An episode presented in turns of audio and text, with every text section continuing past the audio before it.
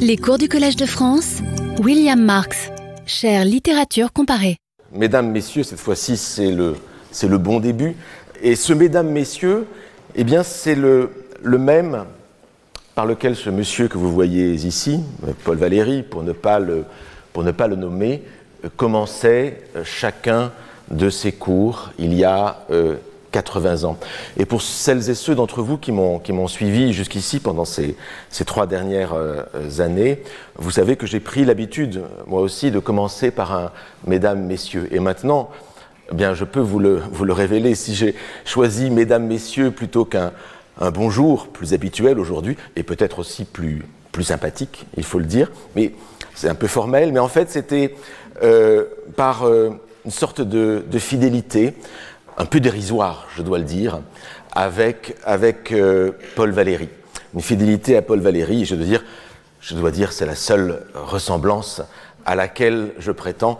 Certains ont, noté mon absence de, de nœud papillon, mais vous verrez qu'il y a des photographies où Paul Valéry porte la cravate euh, à cette même table, enfin du moins à la table à, la table à laquelle il, s'asseyait au, collège.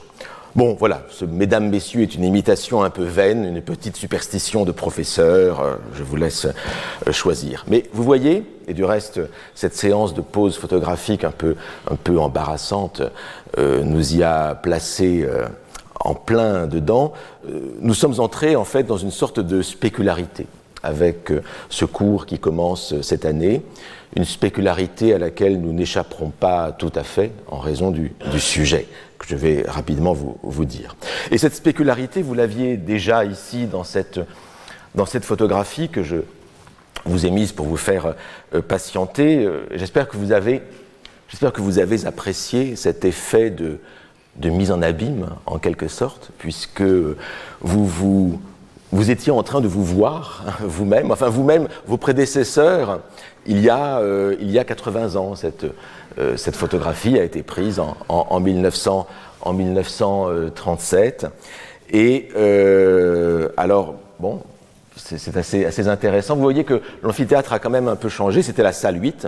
C'était à l'époque la, plus grande salle du Collège de France, euh, celle où, Bergson avait fait cours déjà au, début du XXe siècle, Valérie donc, et puis plus tard, Michel Foucault, Roland Barthes, c'est là que euh, Borges a donné euh, sa fameuse conférence dans les années 80. Umberto Eco a donné aussi ici, dans cette salle 8, des conférences donc début des années, fin des années 80, début des années 90, et moi-même j'y ai suivi des, cours de, professeurs dans cette salle, qui n'existe plus. Hein, elle n'existe plus, tout a été refait, vous le savez, au début des années 2000, et maintenant vous êtes dans un amphithéâtre beaucoup plus grand, beaucoup plus confortable, hein, je, pense, hein, je pense que vous l'appréciez, beaucoup plus beau aussi. Alors après, l'amphithéâtre est plus beau, quant à l'orateur, c'est c'est une autre, c'est une autre, c'est une autre histoire. Mais je brode, euh, je brode et en fait, euh, je manque à tous mes devoirs. D'abord, je vous remercie euh, d'être venus si nombreux et, nombreuses en ce début d'année.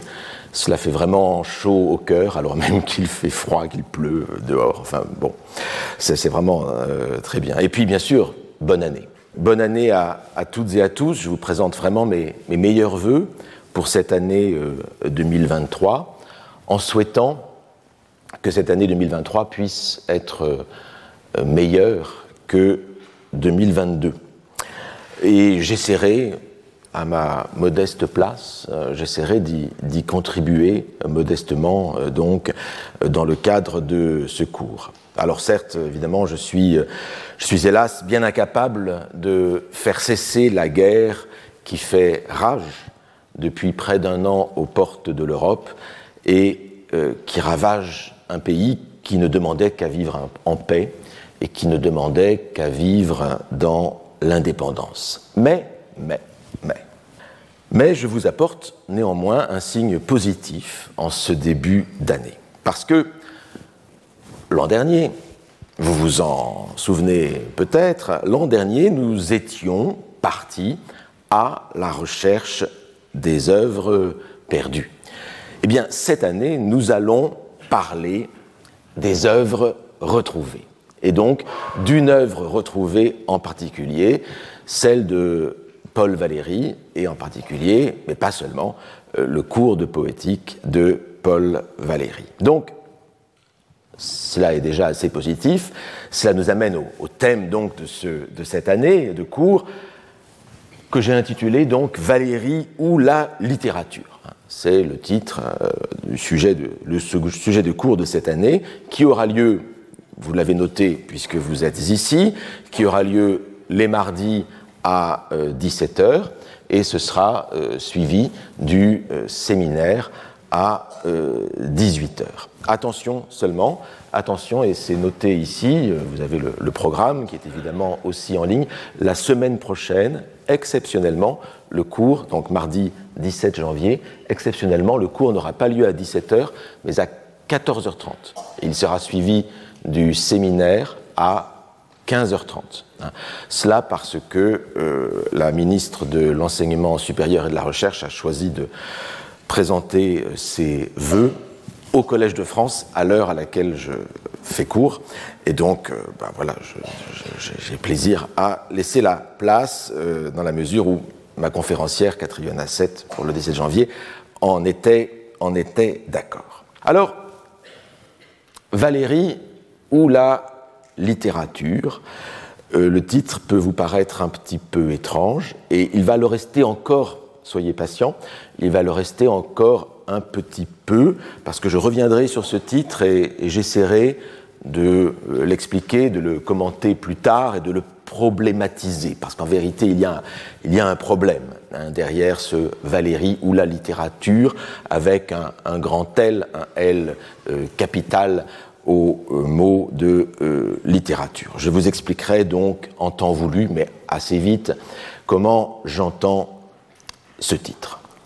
Aujourd'hui, Aujourd'hui, euh, c'est autre chose que je veux faire, et du reste, vous l'avez peut-être noté parce que j'ai modifié le titre par rapport à ce que j'avais prévu euh, dans mon programme, et ce ne sera sans doute pas la seule euh, modification que, j'apporterai dans le, cours, de, cette, année, mais au bout du compte, j'ai décidé de faire un peu autre chose que ce que j'avais prévu de faire pour mon premier cours, je le ferai plus tard, ce que j'avais prévu, mais en fait, je me suis dit que c'était l'occasion ou, jamais. Euh, euh, je voudrais faire ce qu'on finalement on devrait toujours faire au, Collège de France, c'est-à-dire je voudrais, je voudrais vous, vous faire entrer directement dans l'atelier, dans le laboratoire du chercheur. Alors, en l'occurrence, vous le savez, je ne vous apprendrai rien pour un chercheur en, littérature euh, comme je le suis.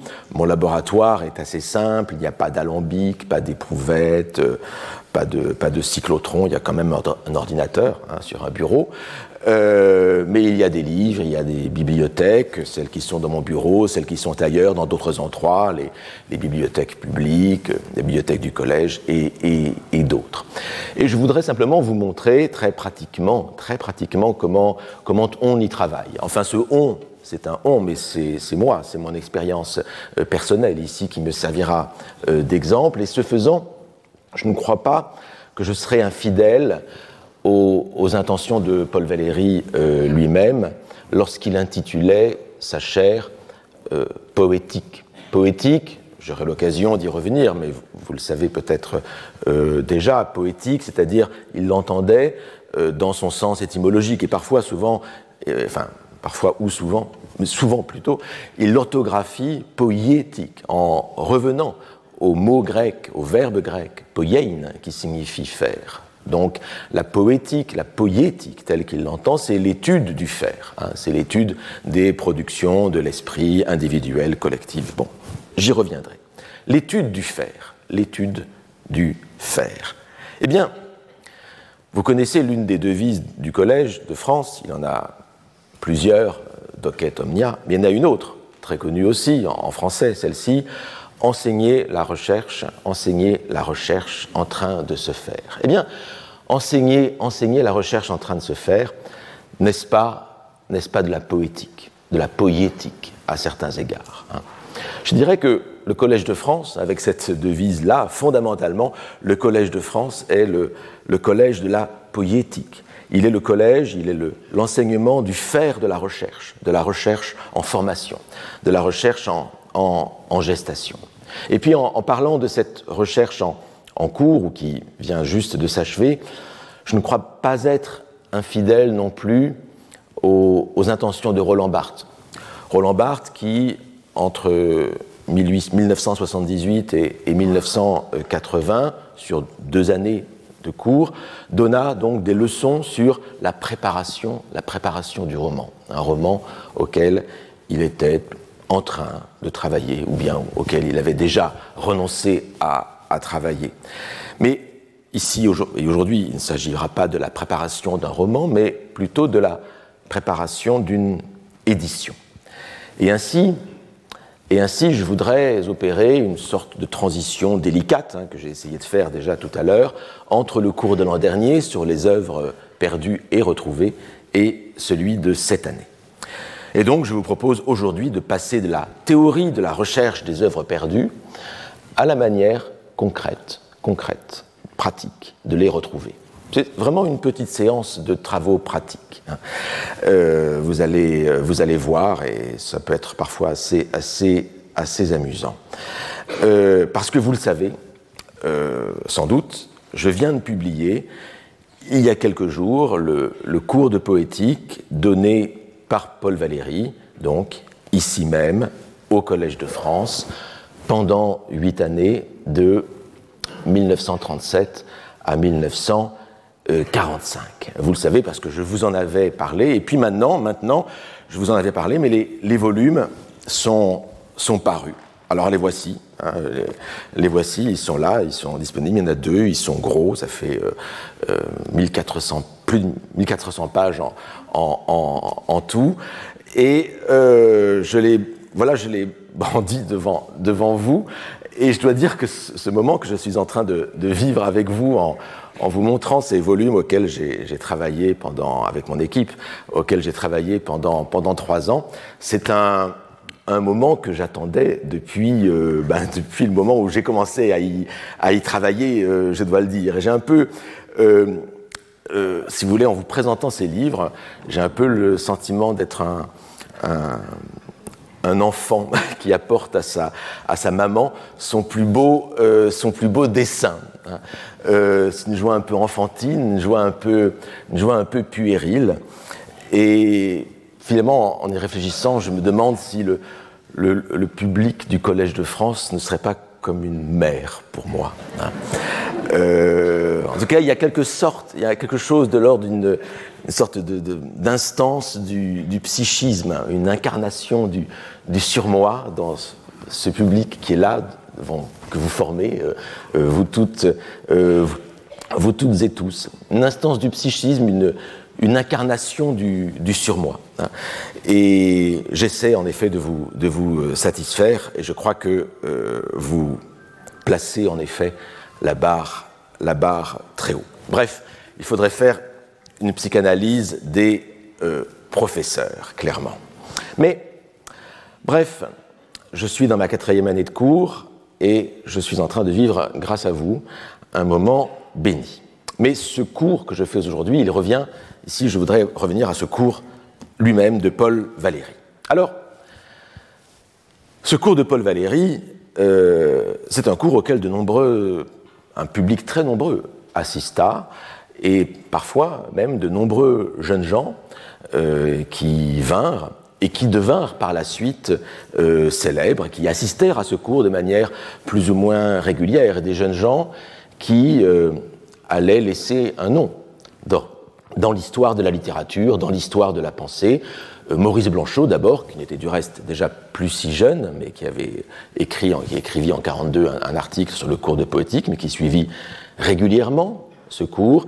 Il y eut Sioran, il y eut Roland Barthes, il y eut Michel Tournier, il y eut Yves Bonnefoy, et puis d'autres dont nous ne connaissons évidemment pas le nom. Et puis il y a eu beaucoup d'autres personnes qui y ont, euh, assisté. Et ce cours est, devenu, après avoir été donné, ce cours est devenu une, légende. Parce que que restait-il de ce cours? Que reste-t-il d'un cours une fois qu'il a été donné Du reste, ce pourrait être une question, ce pourrait être une question un peu, un peu générale. Eh bien, il restait de ce cours le programme d'enseignement et de recherche distribué par Paul Valéry aux professeurs du collège quand il a été candidat en 1937. Comme, et du reste, c'est une pratique qui est encore d'actualité. Tout futur professeur, tout futur candidat à une chaire au Collège de France doit préparer un, programme d'enseignement et de recherche appelé maintenant euh, titres, et, titres et travaux. Et le candidat, la candidate envoie euh, cela à l'ensemble des professeurs. Il l'imprime bellement, si possible, et l'envoie à chacun des professeurs avant de faire ses euh, visite. Le candidat, la candidate rend visite à chaque professeur, il présente ce projet, et puis je vous fais rentrer un peu dans les détails de la chose, euh, comme ça vous, verrez comment, par quelles épreuves en quelque sorte Valérie, qui était âgé à l'époque, hein, enfin il était, il n'était plus en âge de concourir à de nouvelles fonctions, je veux dire, il était à l'âge où l'on part à la retraite plutôt. Hein, euh, euh, c'est peut-être pas le jour où il faut en parler du reste. Euh, mais il avait 66 ans, hein, donc, eh bien, Valérie donc a, été candidat pour une fonction parce qu'on lui a demandé de l'être. Et donc, il rend visite à chaque professeur et puis un premier vote, un premier vote de l'assemblée des professeurs a lieu où l'assemblée des professeurs approuve ou non la création de la chaire euh, avec le titre proposé par le candidat. En l'occurrence, la chaire devait s'appeler poétique, hein, euh, et c'était le, nom proposé par Paul Valéry. Et si la chaire est créée, si la chaire est, votée par l'Assemblée des professeurs, à ce moment-là, dans une assemblée suivante, sachant qu'il n'y a que peu d'assemblées dans l'année, hein, trois assemblées en vérité, eh bien, à l'assemblée suivante, entre-temps, la, la chaire a été officiellement créée, chaire de poétique en l'occurrence, elle est publiée, publiée au journal officiel, et donc le candidat peut officiellement, officiellement se déclarer candidat, parce qu'il n'était pas candidat avant, il était un, pré-candidat, il présentait un, projet de, chaire. Et donc la seconde assemblée, ensuite, trois mois, quatre mois plus tard, une fois que le candidat s'est euh, déclaré, la seconde assemblée, en général, élit le candidat sur la chaire qui lui est destinée. Je dis en général parce qu'il y a parfois des accidents. Parfois on crée une chaire pour une personne et puis la personne n'est pas élue sur la chaire qui avait été créée pour elle. Bon, ce sont des accidents de parcours. Il faut espérer que ces accidents arrivent euh, euh, le, moins souvent, le moins souvent possible. Mais bref, Paul Valéry s'est plié à cet exercice qui existe toujours et voici ce texte, donc, le début du texte, en l'occurrence, qu'il a écrit, qui a été publié par la suite, hein, que Valérie a publié, que tout le monde connaît parce qu'il est rempli de, formules devenues très, très, très célèbres. Mais ici, vous avez la, brochure originale. Hein. Euh, la brochure originale, telle qu'elle figure en particulier dans les, euh, le fond de la Bibliothèque nationale de France. Et vous voyez que la brochure originale commence en fait par un curriculum vitae de Paul Valéry. Un curriculum vitae tout simple, hein, réduit au, minimum, mais c'est un beau curriculum vitae malgré tout. Hein. Mais il y a très peu de, choses, mais c'est intéressant de voir quels sont les, ouvrages que Paul Valéry retient dans son œuvre et qui lui paraissent faire sens pour une candidature auprès du euh, collège. Et donc ce texte-là est connu sous ce titre, hein, De l'enseignement de la poétique au Collège de France. Vous le trouvez dans toutes les éditions des œuvres de Valéry, dans la Pléiade, dans le livre de poche. Et puis il y a un deuxième texte que l'on connaît aussi, qui est le texte de la première leçon du cours de poétique, hein, la leçon que euh, Paul Valéry donna le 10 décembre 1937, euh, hein, sa leçon inaugurale. Alors ces deux textes, là aussi c'est un texte bien connu, ces deux textes furent en effet publiés par Valéry en 1938, d'abord dans un volume qui était intitulé Introduction à la poétique, et puis ils furent repris, ces deux textes, en 1944 dans le volume d'essais intitulé Variété 5.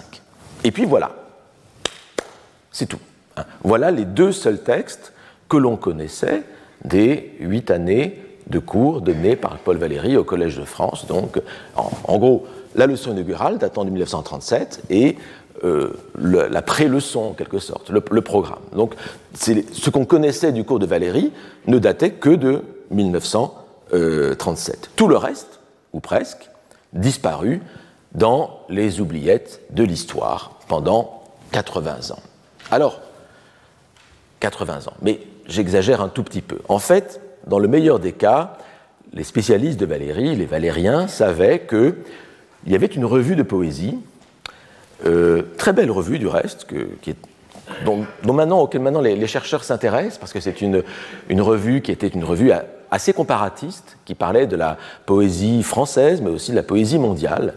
Euh, la revue Yggdrasil, hein, Yggdrasil c'est le nom de cet arbre mythique des légendes, des légendes scandinaves, donc cette revue-là, euh, Yggdrasil, avait publié en 1938 les résumés des cours de la première année, faits par un certain euh, Georges Le Breton. Georges Le Breton. Et euh, alors ici, vous avez le premier cours de Valérie qui d'abord été publié euh, dans cette, euh, dans cette version-là, de manière intégrale, et ensuite, les, pendant les 16 leçons suivantes, euh, ont été publiées sous forme de résumés. Et donc, les Valériens, les plus informés, savaient que ces résumés existaient, correspondant aux cours de 1937 et de 1938, et ils avaient été publiés, ces résumés, dans des revues assez confidentielles. Et puis, on avait, souvent, on avait oublié aussi l'existence des résumés annuels. Vous savez que chaque professeur fait un résumé de son cours qu'il publie dans l'annuaire du Collège de France. Alors, Paul Valéry s'est plié là aussi à l'exercice. Alors, ici, vous avez un, résumé très, très résumé, si je puis dire, par Paul Valéry de son cours, mais il faut dire que c'est le, c'est le cours de 1939-1940, c'est-à-dire le cours qui a lieu pendant la drôle de guerre euh, donc c'est une période extrêmement difficile, non seulement pour Paul Valéry, mais pour le Collège de France en son entier et pour la France euh, en son entier. Euh, beaucoup de cours n'ont pas eu lieu, les cours ont été annulés, etc. Donc vous voyez que beaucoup de professeurs n'ont pas fait cours cette année-là. Euh, mais vous voyez ici que Lucien Fèvre, euh, dans les résumés, voisine avec, euh, avec Paul Valéry. Et Paul Valéry a fait très peu de cours, en fait, pendant cette année de la drôle de guerre, qui était vraiment une année, une année terrible. Mais de toute façon, ces résumés, qui sont parfois plus, plus copieux que, que celui-ci, hein, parfois il y a plus que quelques pages, ces résumés sont en fait qui ont été écrits par Valéry lui-même, mais ils sont très vagues, très abstraits, et il ne donne qu'une image euh, assez peu fiable en vérité, euh, assez peu concrète de ce que Valérie avait euh, réellement dit pendant ses cours. Et en fait, lorsqu'on lit ces résumés, on est guère plus avancé sur le contenu même des cours. Même les, cours deviennent plus mystérieux en fait quand on lit, quand on lit le, le, le, le résumé. Et puis, et puis, les chercheurs valériens savaient aussi qu'il existait, et qu'il existe toujours heureusement, à la Bibliothèque nationale de France, dans l'immense fonds Valéry, hein, qui est là euh, à la Bibliothèque nationale depuis le début des années 1970, grâce à la, famille de, Valéry, il existait, dans cet immense fonds gigantesque, colossal, il existait un très gros dossier, un très gros dossier intitulé Poétique, hein, poétique avec ce nom euh, euh, grec, euh, comportant plusieurs cartons de manuscrits, des dactylographies, des cahiers de brouillon, en tout environ 2500 feuillets. On parle de feuillets, on pourrait parler de feuilles si vous voulez. Euh, 2500 feuilles, 2500 feuillets. Alors, quelques spécialistes de Valérie avaient essayé de tirer quelque chose de ce fond-là, mais la masse était tellement énorme, elle était tellement, tellement complexe, elle, était très, elle est très désordonnée aussi. Il faut tellement de temps et d'énergie pour euh, transcrire tout cela qu'en général, les chercheurs se sont contentés de lancer quelques coups de sonde sur un thème particulier. Par exemple, il y a eu des recherches sur les, les, les travaux, les études de Paul Valéry sur le langage intérieur dans le cours de, dans le cours de, poétique. Et donc, parfois, donc, les chercheurs ont travaillé là-dessus, en ont tiré un ou deux, un ou deux articles. Mais euh, ma collègue italienne, euh, Marina Giaveri, euh, fut la seule, je crois, à ma connaissance, à publier quelques feuillets de ce dossier poétique de la Bibliothèque nationale dans son édition des œuvres de Valérie, qui est paru dans la belle collection I Meridiani de l'éditeur Mondadori. Vous savez, I Meridiani, c'est cette collection italienne qui, prend comme modèle la Pléiade, hein, qui est l'équivalent, qui est un peu la, la Pléiade italienne, l'équivalent italien de la Pléiade. Et donc, du cours donné par Valérie, en dehors de ces quelques éléments euh, que je vous ai dit, il ne restait en vérité qu'une rumeur. Il ne restait qu'un bruit, un bruit colporté dans les couloirs de faculté, dans les, amphithéâtres. Dernièrement, un, jeune professeur de classe préparatoire me rappelait que euh, ses propres professeurs de Cagne lui avaient parlé du, cours de poétique de Valérie comme d'un mythe, comme d'un objet inaccessible, à jamais euh, perdu. Et en effet, Valérie donna ses cours euh, bien avant que les cours du Collège de France fussent enregistrés, hein, comme ils le sont aujourd'hui, heureusement, en audio et en vidéo. Et donc ce, ce mythe, malgré tout, a, je dirais qu'il a fait boule de neige. Hein, c'est-à-dire que les, on connaissait les autres textes de Valérie euh, sur la littérature, hein, euh, en particulier les essais de, variété, et à partir de là, les gens, et à partir des, de la leçon inaugurale, à partir de, de, euh, du texte programmatique, eh bien, les chercheurs ont essayé de d'imaginer ce que Valérie a pu dire et de, et de fonder là-dessus leur propre réflexion. Et c'est ce qui est arrivé en 1970. En 1970, est paru au Seuil, aux éditions du Seuil, le premier numéro de la revue Poétique, hein, revue de théorie et d'analyse littéraire, fondée par rien de moins que Hélène Sixou, Gérard Genette et Zvetan Todorov, et qui est une revue qui est aujourd'hui dirigée par euh, Michel Charles, et qui est, de fait, la principale, la plus célèbre, la plus prestigieuse revue française de théorie et d'analyse littéraire. Et le titre poétique faisait en vérité au moins autant référence au cours de Valérie euh, qu'à la poétique euh, d'Aristote. Et donc la, célébrité du cours de poétique était, vous voyez que le, premier numéro était quand même assez prestigieux. Il y avait Roland Barthes, Jean-Pierre Richard, Al Weinrich, Hélène Sixou, bien sûr, Hans Robert Jauss, Zvetan Todorov, Philippe Lacoula Barthes. Bon, c'était un, et la revue a, continué sur cette lancée et elle fait, encore, du reste, du très beau, euh, du très beau, travail. En tout cas, la, la célébrité du cours de poétique était telle qu'on pouvait légitimement se placer sous ce nom de poétique et invoquer Valérie comme, en quelque sorte, euh, l'inventeur de la théorie littéraire moderne. Et il fut, en réalité. C'est ce qu'il fut. Il fut effectivement l'inventeur de ce que nous appelons maintenant euh, théorie euh, littéraire, au même titre que ce que faisaient euh, dans l'entre-deux-guerres les formalistes russes, parmi lesquels Roman Jakobson, hein, pour ne citer que le plus, célèbre. Et donc Valéry a inventé en France, dans l'Europe occidentale, il a vraiment inventé la théorie littéraire. Voilà ce qu'on savait il y avait une énorme aura, une énorme aura autour de ce cours invisible. Et tous de se demander donc ce que Valérie, Valérie, poète, l'écrivain, le penseur, qui avait commencé à enseigner au collège à l'âge, comme je vous l'ai dit, on part plutôt à la retraite, ce que Valérie donc avait bien pu raconter pendant ces huit années. Huit années à raison de 30 heures de cours par semaine, par semaine, excusez-moi, par an. 30 heures de cours par semaine, ça fait beaucoup. Vous pourriez camper ici, nous ferions cours euh, ensemble. Euh, mais c'était 30 heures de cours par an, ce qui, était, ce qui est plus que, le, que la dose actuelle pour les professeurs du, collège. Leur, situation s'est un petit peu euh, améliorée, mais à sa raison de deux heures par semaine, euh, le vendredi et le samedi. Lorsque Valérie fait sa leçon inaugurale le 10 décembre 1937 à, 11h du matin, eh bien le lendemain matin, à samedi, le samedi, il est euh, de nouveau là à 10h ou 11h, je ne sais plus, pour, euh, pour faire son deuxième cours. Et donc c'était comme ça chaque semaine pendant 15, 15 semaines.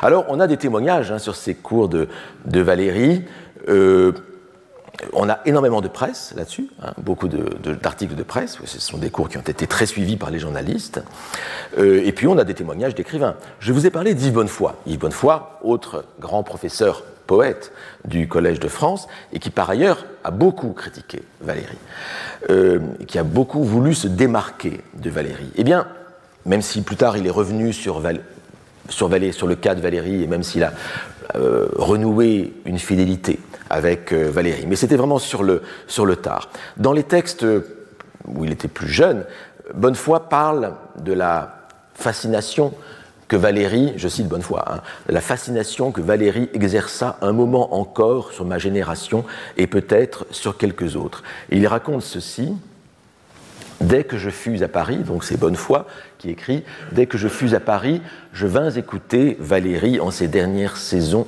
au Collège de France. Il n'y avait pas grand monde dans la salle, mais j'aurais pu y faire la connaissance du Sioran ou de Roland Barthes qui, me dirent-ils par la suite, y venaient comme moi, plus ou moins régulièrement. Euh, il n'y avait pas grand monde dans la salle. Euh, je crois que ça pouvait dépendre beaucoup des jours parce que euh, les témoignages que l'on a sur les dernières leçons, enfin celles de 1945, montrent que le public était revenu en masse, et en particulier, les, jeunes gens.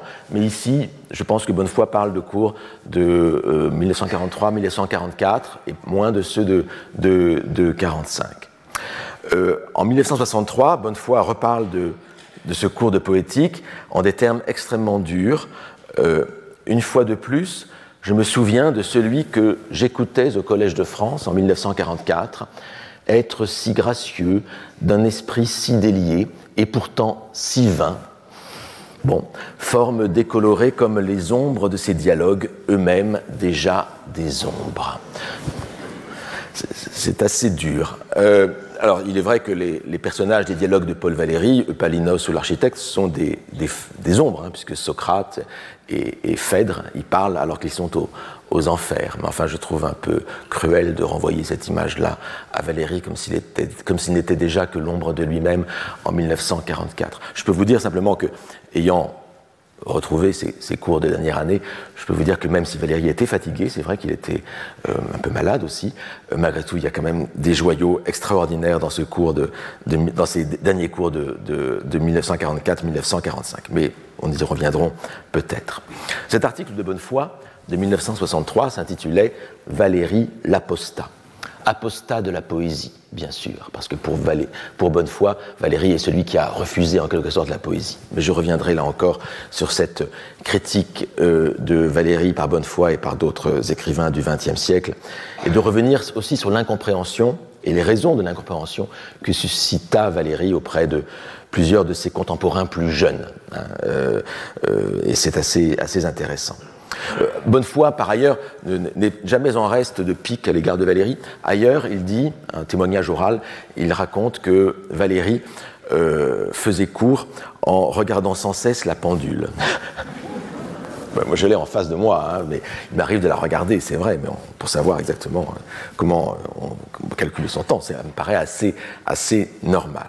Bref, cela dit, les interprètes les plus bienveillants euh, commentait en disant que Valérie, en 1944, était déjà bien fatigué, qu'il improvisait avec plus ou moins de bonheur. Donc je le dis, que sans doute Bonnefoy était peut-être mal tombé, hein, il n'était pas allé à tous les cours, il, avait choisi les mauvaises leçons. Mais bon, ça on peut le dire si on veut défendre Valérie. Mais comment le prouver? Comment le prouver? En l'absence d'enregistrement, faute de savoir ce que Paul Valéry avait vraiment dit Alors, je, l'ouvre ici une petite parenthèse. Je vous ai parlé ici du discours de. J'ai un peu insisté sur le discours d'Yves Bonnefoy sur Paul Valéry, et, et, il est parfois tentant, euh, dans l'histoire du collège, en particulier pour la littérature, mais pas seulement, de, retracer une sorte de passage de relais entre les professeurs du Collège de France des générations successives. Hein.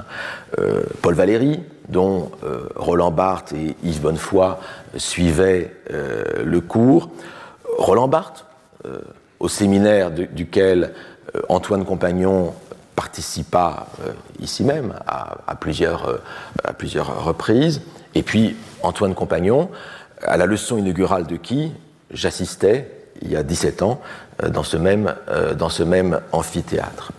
Donc on pourrait avoir la tentation de reconstruire une telle généalogie, mais ce sont des généalogies un peu construites. Ce sont des généalogies construites par le discours, ce sont des, constructions de discours. Et cette, généalogie que je vous ai dite, hein, euh, apparente, hein, euh, Valérie, euh, Barthes, Bonnefoy, compagnon, etc., cette généalogie, en fait, recouvre en vérité des relations de type bien différents. Et on voit, dans le cas de Valérie, que le rapport de d'Yves Bonnefoy avec Valérie fut plus de tension, fut plus de tension que de réel euh, patronage. Alors, fin de la parenthèse. Comment, comment sortir de cette image du cours de poétique, euh, cette image qui pouvait très bien se révéler euh, illusoire? Car avec ce cours, on se trouve bel et bien dans le cas de ce dont je vous ai parlé l'année dernière, à savoir le cas d'une œuvre perdue dont il existe quelques reflets. Hein, je ne sais pas si vous vous rappelez, hein, il y avait les œuvres dont il, subsiste des reflets, des fragments, euh, des choses que l'on dit sur l'œuvre. Hein, voilà. voilà ce qu'on avait plus ou moins. Et puis de, de, de cours, de brefs fragments. Donc c'était le, plus, le deuxième ou le troisième type d'œuvres perdues selon la, typologie que j'avais élaborée euh, l'an dernier. Et puis, il y a du reste une malédiction générale, propre au cours, même fait par les professeurs les plus prestigieux. C'est le, destin d'un cours est de disparaître. Le destin d'un cours est de, est de s'effacer aussitôt prononcé, et d'entrer dans, un esprit, dans des esprits, hein, ceux, celles et ceux qui sont là et qui écoutent le cours. Parce que quand on y réfléchit, qu'est-ce qu'un cours? Qu'est-ce qu'un cours? Eh bien, euh, un cours, c'est une parole qui se donne en un lieu et un moment donné, hein, euh, devant des auditeurs particuliers, des auditeurs donnés, et chacun de ces auditeurs emporte du cours des souvenirs différents, et peut-être des souvenirs contradictoires. Je veux dire, il suffit pour s'en convaincre de euh, comparer les notes prises par plusieurs auditeurs d'une même leçon. On pourrait faire l'exercice, je pourrais, certains ou certaines d'entre vous prennent des notes, ce serait assez amusant de passer parmi vous et de comparer les notes que euh, vous prenez, et je pense que nous serions surpris, parce que chacun a des intérêts différents, chacun entend différemment et, ne choisit que ce qui l'intéresse, ou parfois entend mal, ou euh, comprend, euh, comprend à côté. C'est, le destin, c'est le destin d'une parole. rassurez-vous, je ne vais pas passer parmi vous et, et ramasser les, les copies. Mais c'est ce que j'ai fait. C'est ce que j'ai fait pour le cours de Bergson. Euh, il y a quelques années, en effet, j'ai édité les notes qu'avait prises le jeune T.S. Eliot, vraiment encore jeune, il était un thésard à Harvard, mais il a passé en 1910-1911 une année à, Paris, et euh, il a suivi le cours de, Bergson, donc au, Collège de France. Et il a pris des notes en, en, français. Donc je les ai euh, éditées pour la première fois, et j'ai eu, c'est paru donc dans cette revue annale bergsonienne, il y a deux ans, je crois, et, euh, et j'ai eu la, c'était intéressant de, faire la comparaison entre les notes ici euh, prises euh, par T.S. Eliot, prises en français, hein, euh, et ensuite de les comparer avec des notes prises par d'autres auditeurs. Parce qu'il se trouve qu'à la bibliothèque littéraire Jacques Doucet, dans le fond Bergson, il existe en fait tout un ensemble de notes d'auditeurs sur les cours de Bergson, tout à fait passionnantes, assez travaillées du reste par les, spécialistes de, Bergson. Certaines ont été prises par des auditeurs euh, célèbres, hein, en particulier euh, Charles Dubos, hein, euh, grand, grand critique des années 20.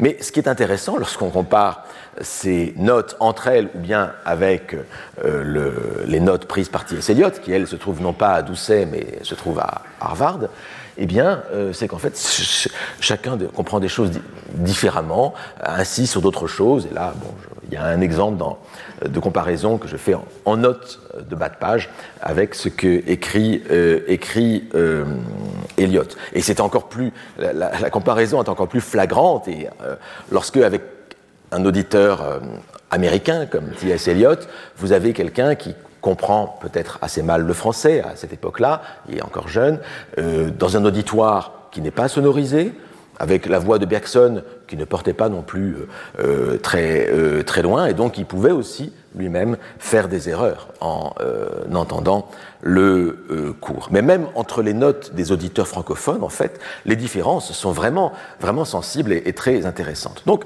le, problème du cours, de la subsistance d'un cours, c'est un problème vraiment euh, général. Alors bien sûr, aujourd'hui, il y a de nombreuses publications de, cours que nous sommes ravis d'avoir. Les cours de Michel Foucault, les cours de Roland Barthes. Et puis c'est légitime de publier un cours, en particulier un cours lorsqu'il a été donné au Collège de France, puisque le Collège de France est une institution publique, accessible à, tous, et euh, c'est une parole déjà c'est une parole déjà donnée au public. Et donc il est légitime de rendre au public ce qui lui appartient, euh, avec une publication de cours. Il ne s'agit là, en éditant un cours, que de pérenniser, de pérenniser cette parole pour que ceux qui n'étaient pas là bénéficient hein, de cette, euh, de cette euh, parole-là.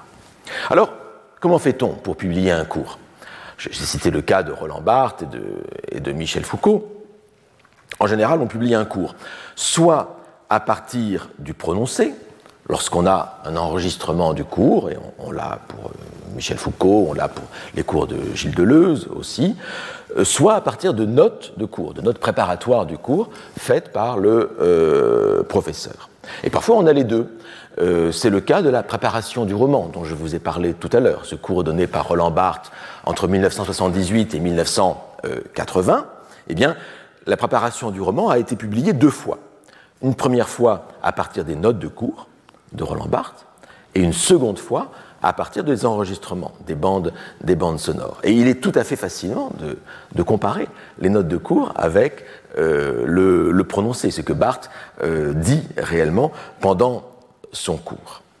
Mais même, même la publication d'un cours à partir des notes, à partir de l'enregistrement, n'est pas entièrement satisfaisante. Il faut bien s'en rendre compte.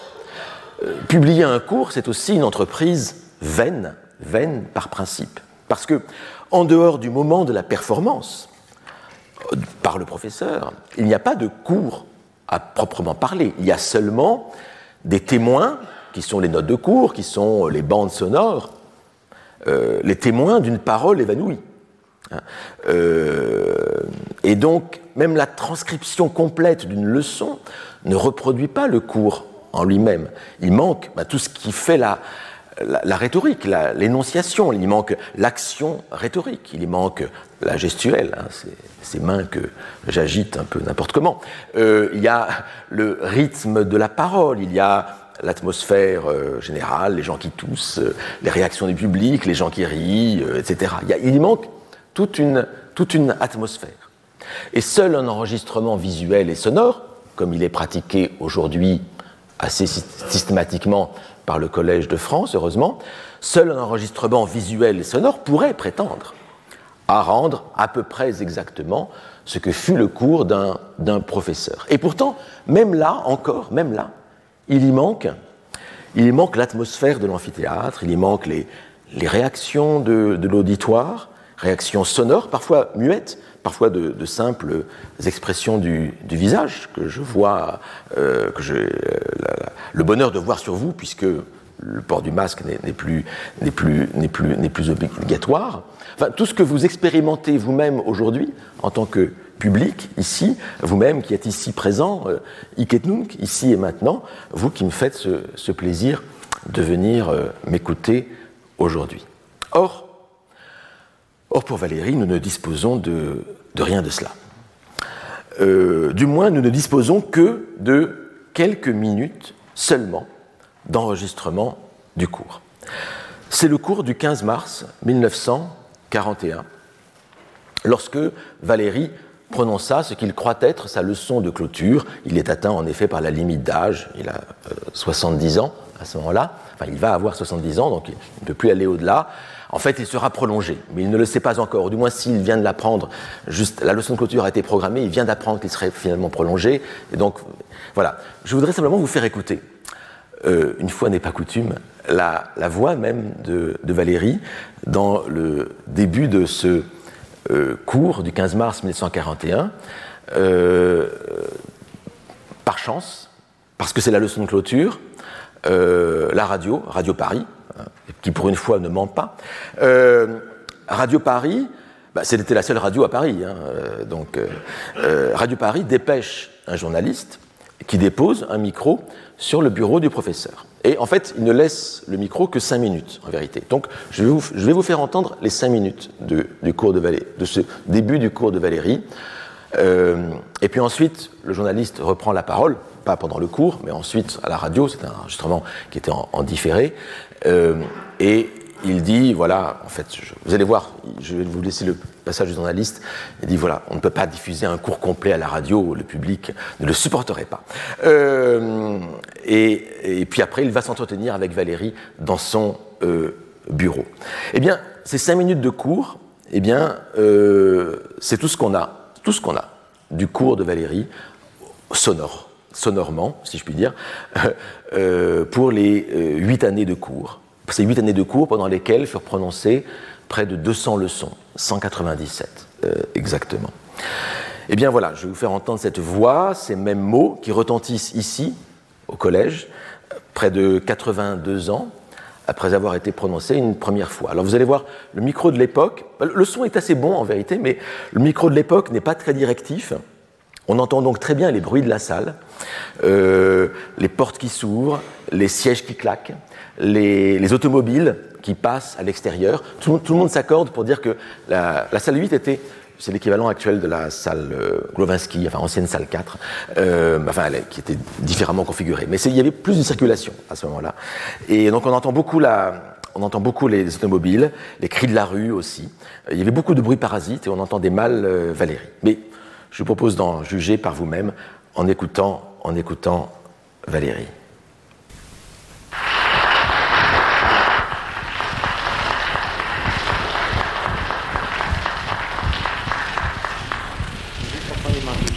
applaudissements qui me montrent que j'ai devant moi non seulement un auditoire, mais enfin des sympathies réunies. Je m'excuse de ne pas y répondre autant que je voudrais en ce moment-ci, mais je puis assurer mon auditoire que j'étais tellement touché pendant les quatre ans que j'ai passé ici d'avoir constamment des auditeurs aussi avertis, aussi indulgents, aussi attentifs, que je ne puis leur exprimer à quel point j'en suis positivement touché. Je je voudrais leur dire d'une façon tout à fait sincère, n'est-ce pas, et, vous le voyez, et je ne le puis pas. Eh bien, je leur aurais dit, si ça avait été ma dernière leçon, je le dirais aujourd'hui alors, quelque chose qui a un affaire plus personnel que d'habitude. C'est euh, à quoi ce cours tout entier se rattache, c'est sa véritable explication. Ce cours, vous le savez, n'est pas un enseignement. Le Collège de France admet heureusement une liberté d'expression et une liberté de point de vue qui est presque sa raison d'être, hein. puisqu'à côté des choses qui s'enseignent, il admet qu'on parle ici pour exciter l'appétit de quelque chose. Eh bien, je voudrais vous expliquer pourquoi j'ai fait ici un cours de poétique, ou plutôt non pas pourquoi, mais comment il s'est fait que j'ai été amené à cette conception de la poétique qui s'est présentée à mon esprit lorsque mon regretté, mes regrettés amis, M. Joseph Bédier et M. Moret,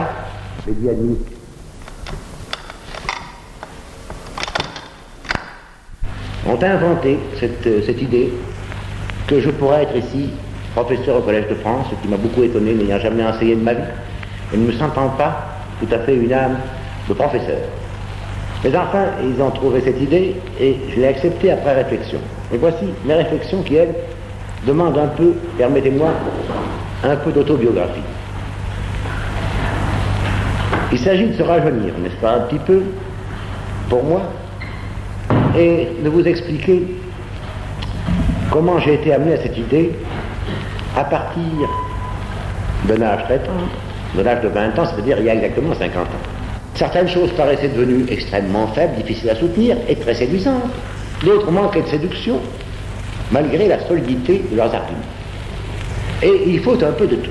Il faut un peu de séduction, Dans la littérature régnaient diverses doctrines, en particulier le naturalisme, qui lui, ainsi que vous le savez, euh, provenait d'une part de l'évolutionnisme, d'autre part du positivisme.